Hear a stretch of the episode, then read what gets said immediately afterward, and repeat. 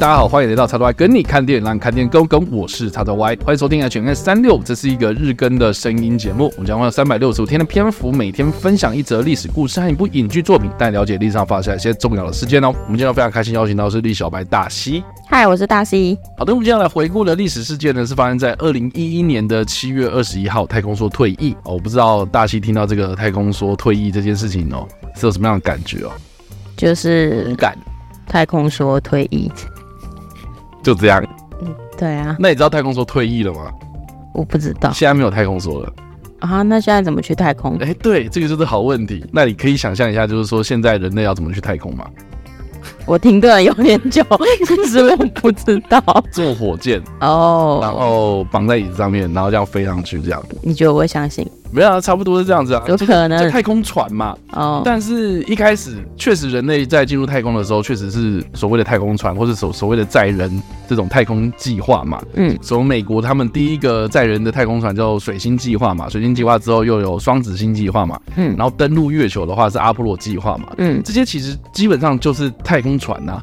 哦，这种这应该是说它有一个所谓的指挥舱啊，然后太空船啊，然后他们就是搭载这个火箭，然后喷到那个太空里面去嘛，然后再进行他们的这种太空飞行任务这样。嗯，那当初为什么要选择就是从太空船变成太空梭？这个要先跟大家稍微就是科普一下哦，也顺便跟大西讲一下。所以他们不是同一种东西？不是。那太空船跟太空梭的最大的差别在于什么呢？为什么太空梭叫太空梭？梭就是一种你知道来来回回的东西嘛？你看在织布的时候不是有那个梭子嘛，对不对？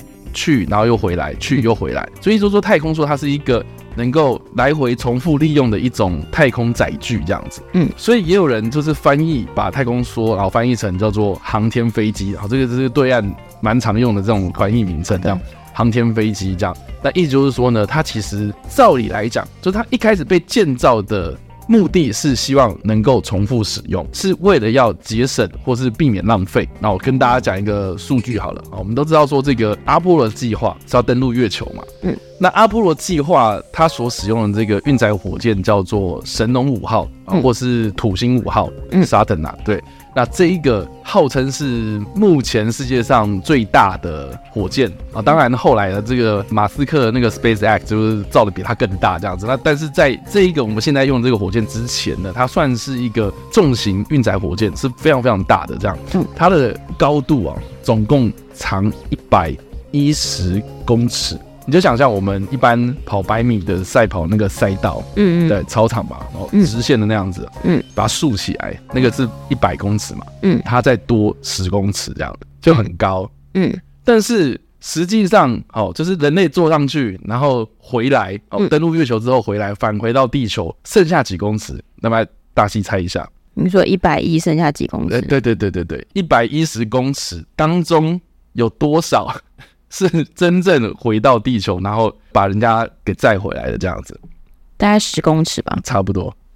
好好聪明，对，你就知道说其实很浪费嘛，而且这十公尺也不能再重复利用啊。哦，所以这这等于是说你造了那么大的一个东西，然后花了那么多的钱，嗯，然后全部都是烧烧烧，然后烧到最后面，然后剩那么一点点，然后把人载回来这样子，哦，所以很浪费嘛。哦，所以其实太空说当初就是想要避免这样子的一个状态，嗯，所以。太空梭它是有很多这种重复使用的空间，然后包括它的这个火箭推进器，哦，它有固体的跟液态的这样子。那大家可以去看那个太空梭的照片哦，它基本上就是一个有点像飞机的一个主体嘛，然后后面就是载着这个主要的一个大型的固态火箭，然后旁边就跟着两个这个液态的火箭这样子。嗯，那这两个液态火箭跟太空梭本体哦都是可以重复使用再利用的，就是它可以就是用完之后呢。然后掉到地面上，然后再哦重复使用。那只有这个固态的这个推进器是消耗品，这样，嗯，哦，所以大大减少了这样，降低了他们的这个成本，这样。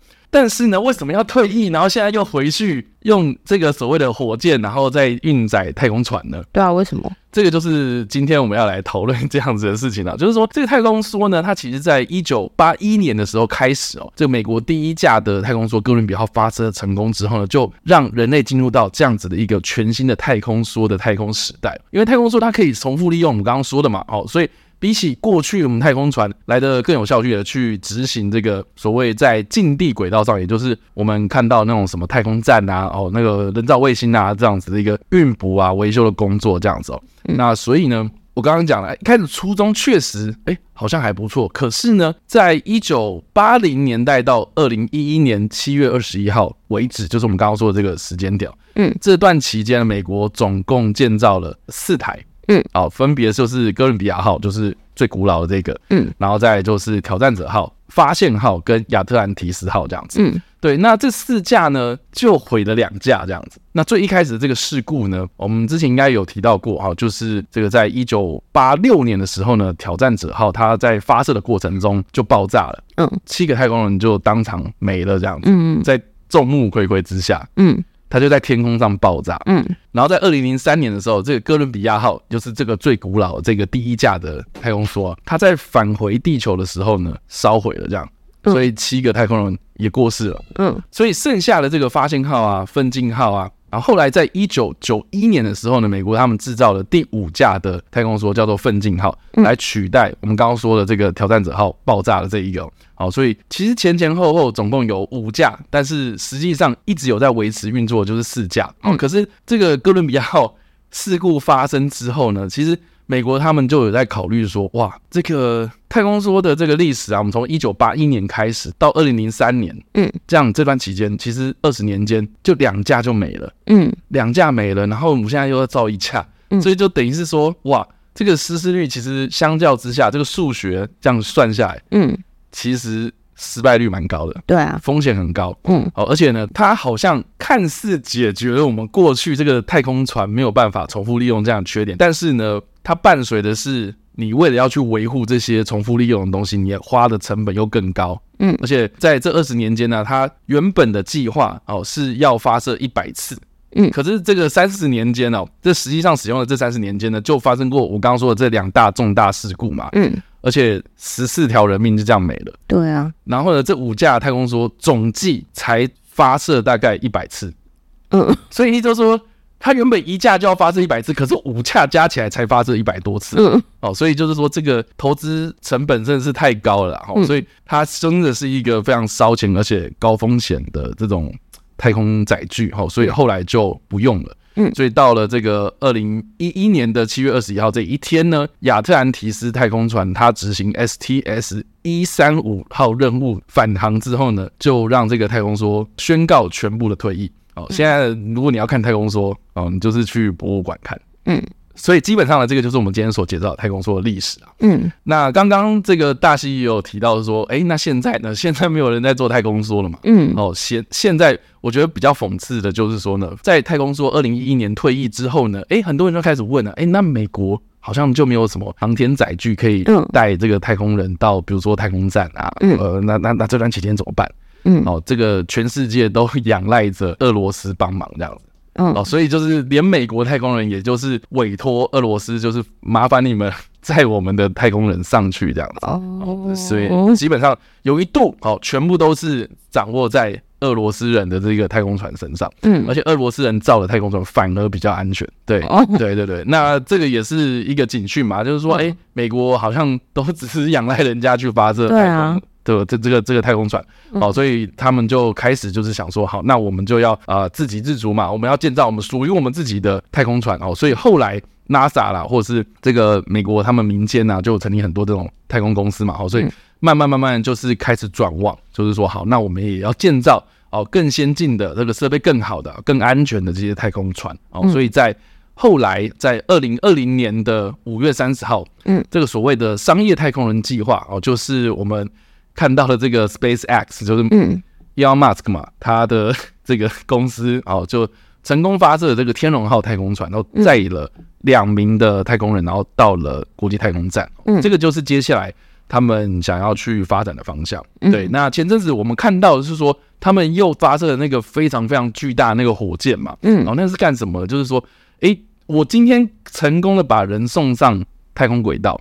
那下一步我们要干嘛？我们可能就是要运补物资嘛。嗯，好，运补物资，你可能你总不可能就只运了两个人上去，然后手提两个东西，然后哎、欸、说我们来运补啊，不可能嘛，好，所以他们就是要增加他们这个能够载重的能力，所以就是这个火箭又越造越大，这个就是他们现在在发展的，就是说我们要建造新一代的太空船跟新一代的运载火箭，还有新一代的这个航天技术这样子，好，所以以上这个就是我们今天的介绍，嗯，好，这样听下来，我自己个人呐，哈，我会觉得蛮可惜的，因为嗯，这个太空梭。看起来是一个非常浪漫的东西，它解决的跟我们过去好像看似有的东西，可是，嗯，你实际上执行起来，它困难重重，而且你好像又花费了更多东西、更多的资源、更多的成本去啊，要去只为了解决你不能重复利用这个问题，这样，嗯，我觉得这个真的也是一个蛮有趣的一段历史啊，可以让大家就是借鉴这样啊。但是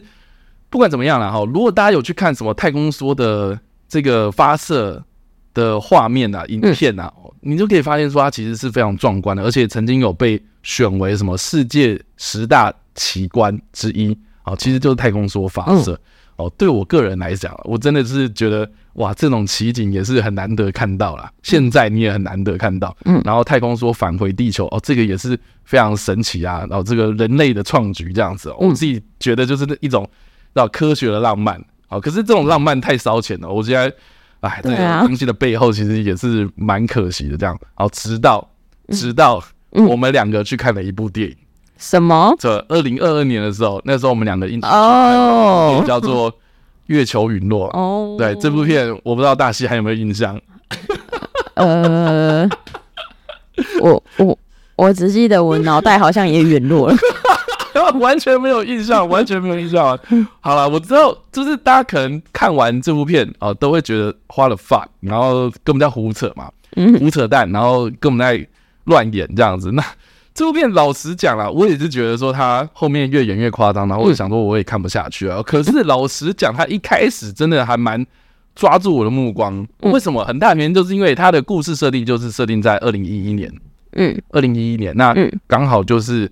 这一个太空梭除役的那一年哦，所以那一个里面一开始他在讲说太空人在太空执行哦最后一次的太空梭任务啊，基本上就是在讲我们今天在说的事情。哦。啊，只是说他就有点穿凿附会，就是说啊，当时太空人然后在执行太空任务的时候，有什么神秘的物质，然后重击到我们，然后开始就是哇，那个太空梭出了问题，然后就有个英雄，然后把太空梭一个人光一个人把它开回地球这样。嗯。哦，所以我觉得。这样蛮瞎的，嗯，对，但是中间呢，哈，我觉得其实也蛮有趣，就是说他们为了要去月球嘛，哦，其实美国他们现在你说要重返月球啦，哈，要去登陆火星啊什么的，哦，其实就科技的发展而言呢，你现在要再登陆月球，其实没有那么容易啊，嗯，对，那更何况你就是还要有一个什么。太空梭，因为在二零一一年之后，美国就没有东西，然后可以发射到月球上面去了。嗯，哦，所以他在电影中间，然后还讲说，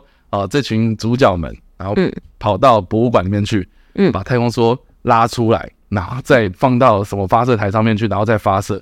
我我老实讲啊，我觉得他有点某方面程度圆了，就是像我这种就是怀抱着科学浪漫梦的那种人，这样，嗯，就是哇。我又再一次可以看到太空梭发射的样子。嗯，好，虽然这部片真的很烂，嗯，可是中间其实我看的还蛮感动的，这样。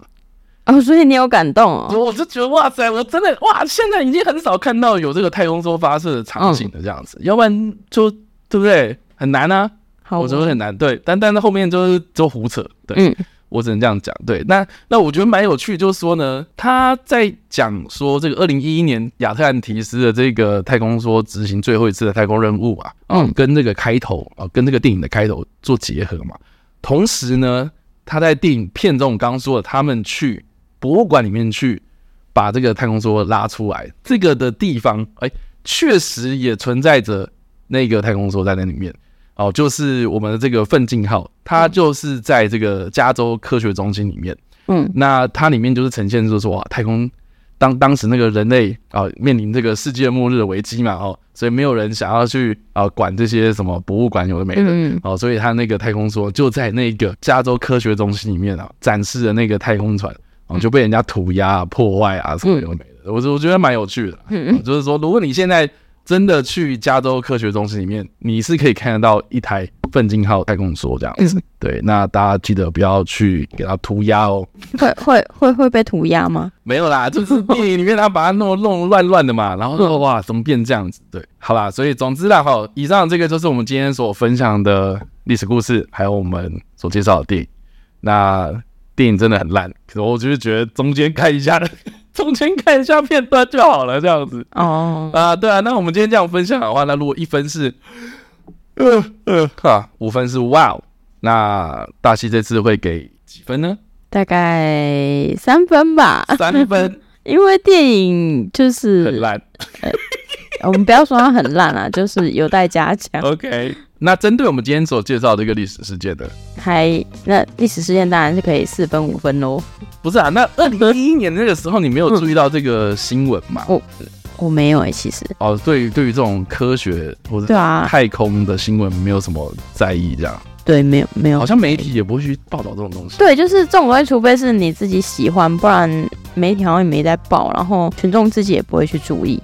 可是最近，呃，像比如说 SpaceX 他们在发展这种火箭这种东西，嗯、其实新闻也会报啦。可是好像台湾人没什么在关注，就是可能对台湾人而言，就这就是电影情节吧，所以大家不会去就是记起来这件事，因为它毕竟就离我们很遥远啊。但也不会去想说什么哇，这个东西的历史意义何在这样？不会耶，我觉得除非除非有一天是。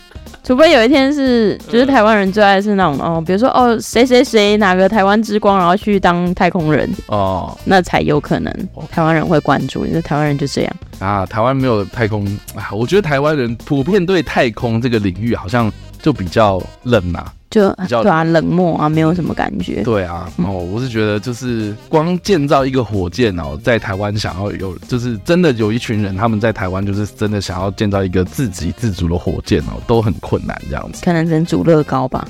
呃，有啦，我是有乐高了，但是但是确实真的有一群人他们在默默在做这件事情，哦、然后我也很想要很好好的支持他们这样，哦，所以大家可以真的就是多多关注一下这种太空科学，因为很多人就觉得说，哦，你看光地球上的事情我们都顾不了，我们干嘛去管天上的事情，对不对？哦，可是我之前有听说过，就是这个太空人啊，或或是这个天文学家，然后被问到这个问题的时候，我我蛮喜欢他们的这个回答啊，他们就说，呃，很多人会觉得说啊，我们探索太空其实是很浪费钱的事情，但是实际上。你在发展太空科学或者发展这些科技的时候呢，哦，它其实是一种火车头，嗯，它是一个产业的火车头，嗯，所以你在发展这个东西的时候，你就会想说，哦，那我要用什么样的材质，我要什么选择什么样的材料，哦，我们要计算啊，我们要发展的是什么电脑计算的能力啊，等等，哦，它其实就是顺势的带动了，就是啊、呃，可能我们在日常生活中会运用到的一些东西，这样，嗯，哦，对，所以其实我觉得一个。产业发展呢，它其实需要一个动力跟目标。嗯，那我觉得太空科学就是一个目标，它很高大上，它很宏高，嗯，它很宏大，嗯。可是好像看起来不切实际，可是实际上它其实你为了要达成那个目的呢，你就是会去想办法解决很多事。嗯，我觉得这个就是一种素养啊。嗯，对啊。所以以上啊，这个就是我个人的一些浅见啊。那不知道大家怎么想，都欢迎在留言区发留言或者手部来跟我们做互动哦。当然呢，如果喜欢这部影片或声音的话，也不用按赞、追踪我们的书粉团、订阅我们 YouTube 频道、IG 以及各大声音平台，也不用在 Apple Podcast 三十八点上留下五星好评，并且利用各大的社群平台推荐还有分享我们节目，让更多人加入我们讨论哦。以上啊，就是我们今天的 H&M 365，希望你们会喜欢。我们下次再见，拜拜。